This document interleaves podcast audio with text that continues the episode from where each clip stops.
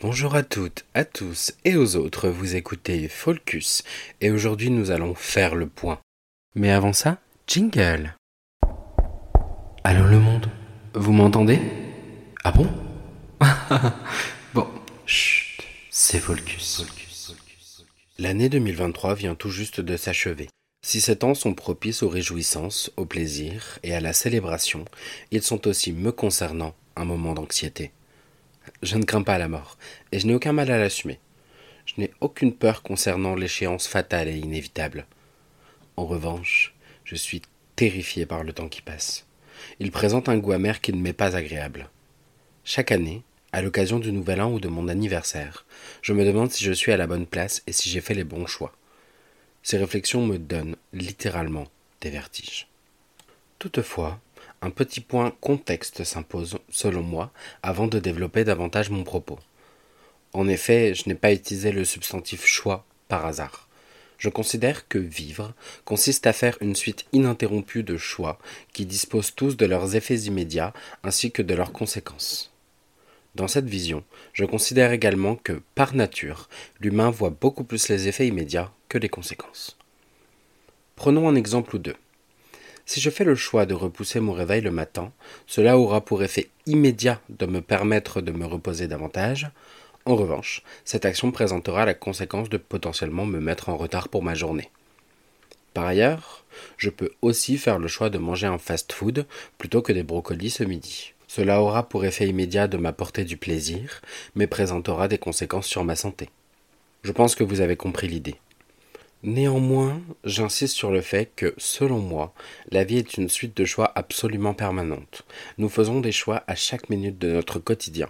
C'est précisément cela qui me donne le vertige. En 2023, j'ai fait une quantité astronomique de choix.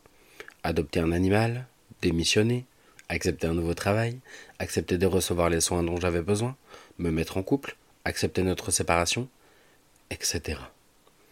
Nonobstant, un nombre non négligeable de choix quotidiens sont faits dans l'instant, dans l'immédiat et avec célérité. Ils n'autorisent pas toujours la réflexion. Je ne peux pas, dès lors, m'empêcher de me questionner sur les choix qui ont été les bons, ainsi que sur ceux qui ne l'ont pas été. Je pense aussi à toutes les interrogations, les défis et les problématiques qui se sont présentés et pour lesquels j'ai fait le choix conscient de ne pas agir rapidement, voire de ne pas agir du tout. Encore une fois, ce choix présente l'effet immédiat de contourner la problématique, mais peut engendrer un très grand nombre de conséquences diverses et variées. Vous l'aurez compris, j'ai du mal à juste me laisser vivre, comme on dit. Je suis conçu de façon à cérébraliser tout ce qui s'impose à moi, tous les choix et les défis du quotidien.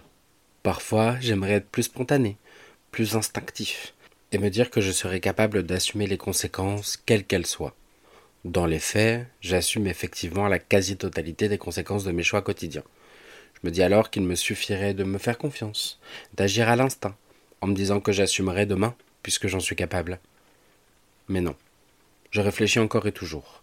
C'est un process qui ne se termine jamais. Cela concerne tous les pans de ma vie. Au travail, mon mode de fonctionnement consiste à trouver en permanence les optimisations de process les plus minimes, vraisemblablement dans le but inconscient de me sentir irremplaçable.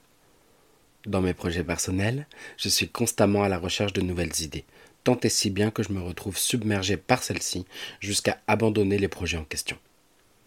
Dans ma vie quotidienne, mon objectif premier est de réfléchir sans relâche à l'ordre dans lequel il me faudrait réaliser mes tâches obligatoires afin de sauvegarder mon temps et mon énergie.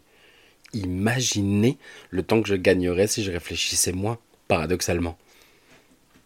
Finalement, le point de ma vie qui échappe peut-être le plus à cette spirale, c'est mon podcast, Focus. En effet, tout est millimétré et vraisemblablement optimisé, mais prend du temps quoi qu'il en soit. Travailler sur ce podcast représente une série d'actions incompressibles et obligatoires, dont le seul but est de partir à la recherche de beaucoup de plaisir et d'un peu d'attention. Et puis, je reviens à mon bilan. Lorsque le coup létal m'aura été opposé, ferai-je encore le bilan de mes choix? Aurais-je même le temps de le faire? Finalement, peut-être que cela n'a pas tant d'importance que ça. Pour 2024, ma résolution sera donc, tant que possible, de me laisser vivre et de créer, sans réfléchir à l'après. On se fait plaisir et on voit ce qui se passe. Je vous remercie pour votre écoute. vous souhaite une merveilleuse année 2024 et espère vous retrouver lundi prochain à 7h pour de nouvelles réflexions sans fin. C'est Volcus.